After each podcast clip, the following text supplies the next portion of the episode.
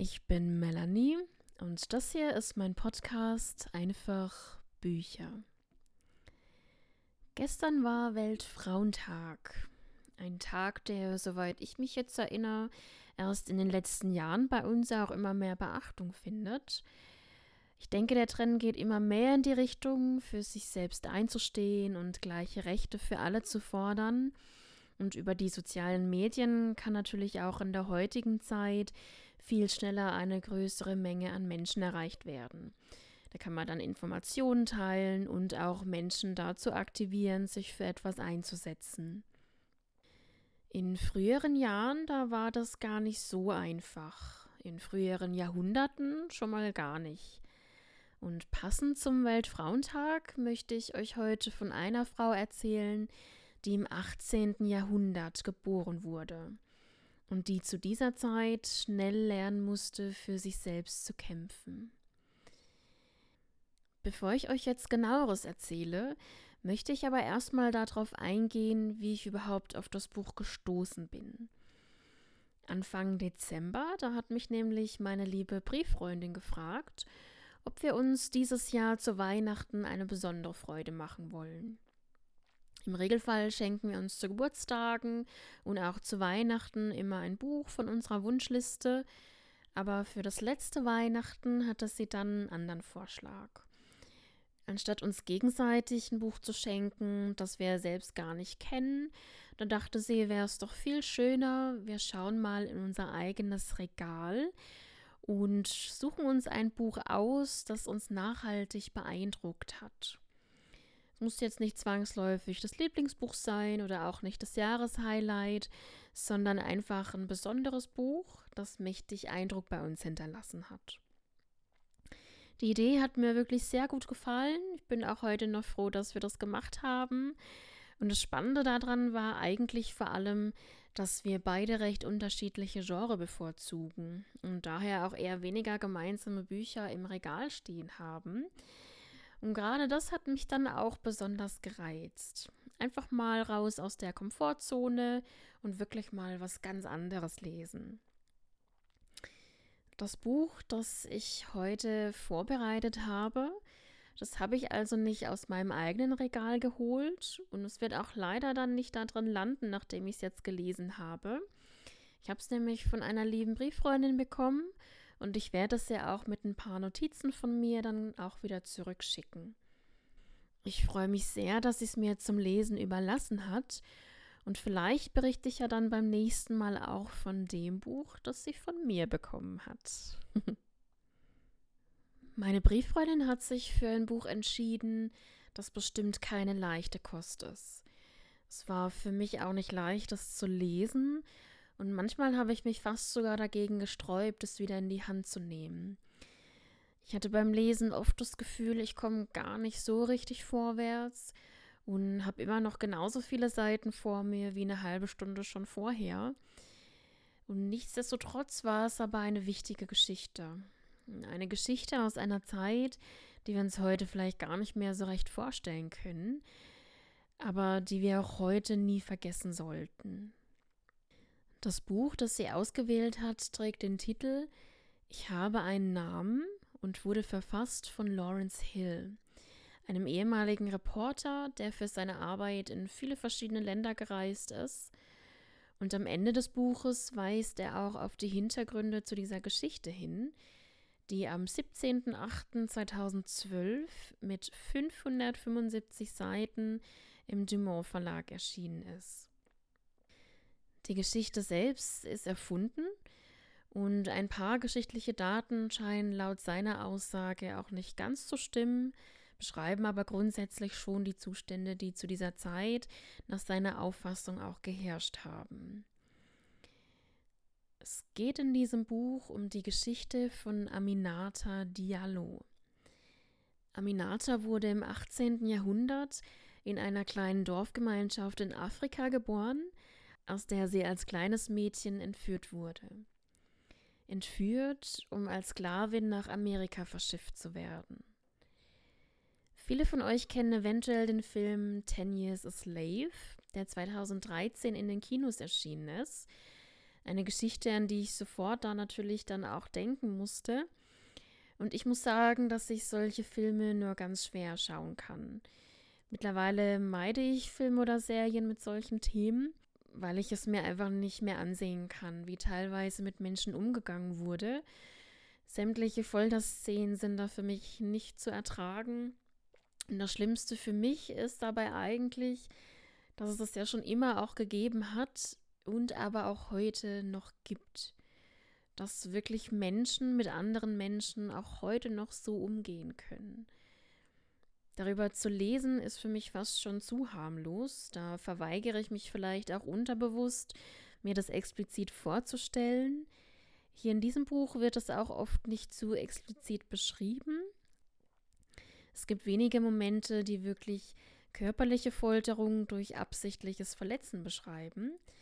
Aber dennoch war es für mich, wie bereits schon erwähnt, einfach hart weiterzulesen. Es war eher wie ein Strudel aus negativen Ereignissen und Gefühlen, aus dem es scheinbar keinen drinnen gibt. Ich kann hier also von keinem schönen oder spannenden Buch reden. Das sind für mich keine passenden Worte, um das zu beschreiben. Eher von einem eindrucksvollen und bewegenden Buch. Und auch solche Bücher dürfen nicht fehlen und gerade solche Themen nicht in Vergessenheit geraten. Für mich geht es bei diesem Buch auch generell bei diesem Thema nicht nur um Sklaverei, sondern auch um Akzeptanz und um Menschenwürde. Und das sind halt wirklich immer noch ganz aktuelle Themen. Zu der Zeit, in der Aminata gelebt hat, war es leider hochaktuell, afrikanische Menschen als Sklaven nach Amerika zu verkaufen. Und so tauchen wir auch in die Geschichte ein. Es gibt wenig Vorlaufzeit, in der Aminatas Eltern auch noch eine Rolle spielen und wir die beiden kennenlernen. Zudem noch ein paar andere der Bewohner von Bayo, wie Aminata ihren Heimatort benennt. Für die Menschen in Amerika und England war Afrika zu diesem Zeitpunkt ein unbekanntes Gebiet.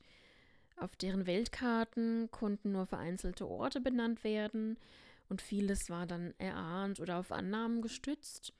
Und niemand kannte dieses Land so wirklich. Aber vorrangig war es ja auch erstmal wichtig, dort Bedienstete zu finden, die die harte Arbeit für das weiße Volk verrichten, ohne Anspruch auf ein ordentliches Zuhause, auf Lohn, richtiges Essen, ordentliche Kleidung, im Grunde genommen ohne menschenwürdige Bedingungen. Angefangen mit der Entführung aus der Heimat und fort von der eigenen Familie über den Transport über das Meer. Und hier möchte ich auch gleich eine kleine Passage aus dem Buch vorlesen. Wir waren gekleidet wie Ziegen, und unsere Nacktheit brandmarkte uns als Gefangene, wohin immer wir kamen.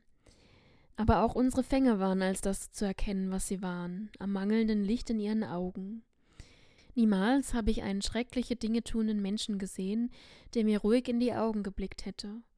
Einem anderen Menschen ins Gesicht zu sehen, bedeutet zweierlei. Seine Menschlichkeit anzuerkennen und die eigene geltend zu machen.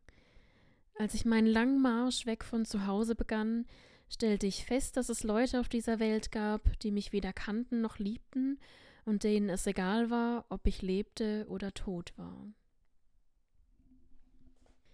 Aminata merkt schnell nach ihrer Entführung, dass das, was mit ihr geschieht, einfach grausam ist.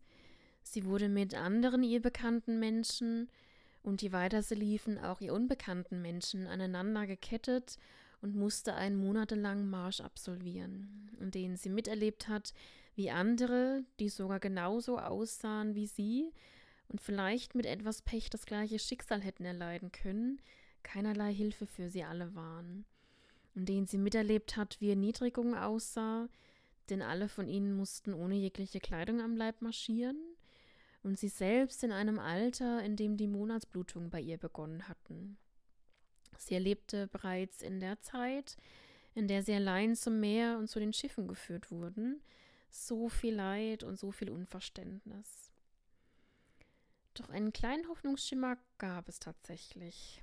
Ein Junge, nur ein paar Jahre älter als sie, ebenfalls in Afrika geboren. Der half den Entführern bei ihrer Reise. Chekura hatte nämlich selbst keine Wahl gehabt, wenn er weiterleben wollte, aber er setzte sich dafür ein, dass Aminata Kleidung und Hilfe bekam, als sie ihre Periode bekam zum Beispiel, und dass die Frauen generell nicht so hart behandelt wurden. Eine von ihnen war beispielsweise auch hochschwanger.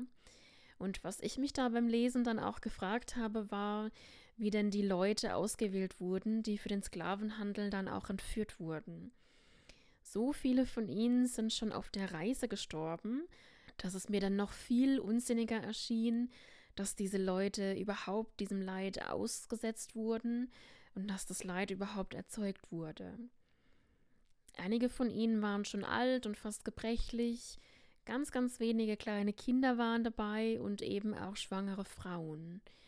Und da kam einfach dann die Frage, warum gerade sie? Nach einem sehr langen Marsch ist dann der Trupp auch an der Küste angekommen und sie wurden dann auf ein riesiges Schiff verfrachtet. Aminata, die hat von ihrem Vater gleich zwei Sprachen gelehrt bekommen und deswegen hat sie dann dort auch schon einen besonderen Eindruck auf die Leute gemacht. Sie wurde sogar vom Schiffsführer auserkoren, in seiner Kabine mit ihm zu schlafen. Und wer jetzt von euch schon an das Schlimmste denkt, den kann ich jetzt noch beruhigen denn Aminata hat sich gegen körperliche Übergriffe gewehrt und tatsächlich wurde ihr von ihm auch nichts getan. Sie wurde von den restlichen Gefangenen ebenfalls sehr geachtet, weil sie ja auch viele von ihnen verstehen konnte. Und sie war auch in ihren jungen Jahren schon viel stärker als so manch anderer. Ganz unbeschadet hat sie die Reise aber nicht überstanden. Sie wurde spät krank und daher auch ganz günstig an Master Appleby verkauft, der eine Indigo-Farm betrieb. Dort wurde sie dann von Georgia unter ihre Fittiche genommen, die sie langsam aber sicher wieder aufgepäppelt hat und lernte von ihr alles, was sie wissen musste, um dort zu überleben und vor allem auch nicht groß aufzufallen. Denn gerade in ihrem Alter, in dem sie sich immer mehr zu einer jungen Frau entwickelt hat und den Blicken der Männer lieber entgehen sollte, hat sie dann natürlich auch versucht, lieber nicht großartig aufzufallen. Mamet ist ebenfalls ein Mann auf dieser Farm. Er sieht sie allerdings nicht so an wie andere und möchte ihr sogar helfen. Eines seiner Elternteile war afrikanischer Abstimmung und der andere Teil war weiß und somit hat er auch jetzt eine höhere Stellung auf der Farm und er spricht auch die Sprache der Bukra, wie es im Buch genannt wird, recht gut. Er kann lesen und schreiben und genau das möchte er auch Aminata beibringen. Wie viele weitere Menschen, die über die Zeit begegnen, erkennt auch er, dass sie eine schnelle Auffassungsgabe hat und sieht in ihr auch sehr viel mehr als nur eine Sklavin. Deswegen möchte er sie auch als einer der ersten dann dahingehend unterstützen und eines Tages begegnet Aminata auch Chekura wieder. Auch er wurde als Sklave verkauft und musste letztendlich das gleiche Schicksal erleiden. Die beiden fühlen sich miteinander verbunden und kommen sich auch immer näher, und Aminata wird sogar schwanger. Doch das gefällt ihrem Master so gar nicht, und er verkauft ihren Sohn kurz nach der Geburt, und Aminata fällt in ein richtiges tiefes Loch. Ein weiteres Mal verliert sie alles, was eine Bedeutung für sie hat. Sie will nichts mehr essen, sie will nichts mehr lernen und vor allem will sie nicht mehr arbeiten. Und so ist dann auch ihr Master gezwungen, sie zu verkaufen. Und Aminata kommt zu ihrer nächsten Station nach England zu Solomon Lindo. Er schätzt Aminata und ihre Fähigkeiten und er will, dass sie ehrliche Arbeit leistet und dafür von ihm entsprechend entlohnt wird. Minata hat von ihrer Mutter schon früh gelernt, wie man Babys auf die Welt bringt, und mit diesem Wissen kann Aminata nun Geld verdienen. Lindo hält sie nicht wie eine übliche Sklavin bei sich zu Hause, sondern er gibt ihr ein schönes eigenes Zimmer, schöne und gute Kleidung, genug zu essen und möchte dabei eigentlich nur, dass sie die Aufgaben im Haus ein bisschen mitverrichtet, dass sie, wenn sie den Lohn für ihre Arbeit bekommt, ihm eine Abgabe leistet und auch Hilfe bei seinen Geschäftsbüchern. Seine Frau und er helfen ihr sogar, ihre Lese- und Schreibfähigkeiten zu verbessern und bringen ihr sogar auch das Rechnen bei. Also sie möchten sie auch wirklich fördern. Frei ist Aminata deshalb aber noch lange nicht. Und ihr sehnlichster Wunsch, zurück nach Hause zu kommen, ist damit auch noch lange nicht in Sicht. Und auch hierzu möchte ich euch eine kleine Passage aus dem Buch vorlesen. Ich sagte, ich hätte genug. Nach all den Büchern und dem, was ich über die Weißen in Südcarolina wusste, hatte ich mehr als je zuvor das Gefühl, dass diese Menschen nichts von mir wussten. Sie wussten, wie man die Heimat mit Schiffen erreichte, sie wussten, wie man die Menschen dort stahl, aber sie hatten keine Ahnung davon, wie mein Land tatsächlich aussah, wer dort lebte und wie wir lebten. Auf dem Weg zurück erfüllte mich ein Gefühl der Verzweiflung. Ich hatte nicht nur meinen Sohn und meinen Mann verloren, sondern es schien auch, dass ich nie wieder den Weg nach Hause finden würde. Ich wollte nicht wie die anderen entlaufenen Sklaven zu den Indianern oder nach Süden zu den Spaniern. Mich in Sümpfen und Wäldern zu verstecken, würde mich keinen Schritt näher nach Afrika bringen. Meine einzige Chance bestand darin, zuzuhören, zu lernen und zu lesen. Vielleicht verstand ich dann eines Tages die Welt des weißen Mannes gut genug, um sie verlassen zu können. Aminata gibt die Hoffnung also nicht auf. Sie kämpft sich durch und schafft es irgendwann sogar vor Lindo zu fliehen. Und das erste Mal ist das Gefühl der Freiheit so nah wie schon lange nicht mehr.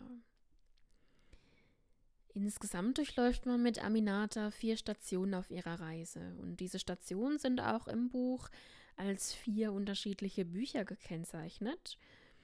Die ganze Geschichte erlebt man aus Aminatas Sicht, man erlebt ihre Emotionen in den schwachen, aber auch in den starken Momenten.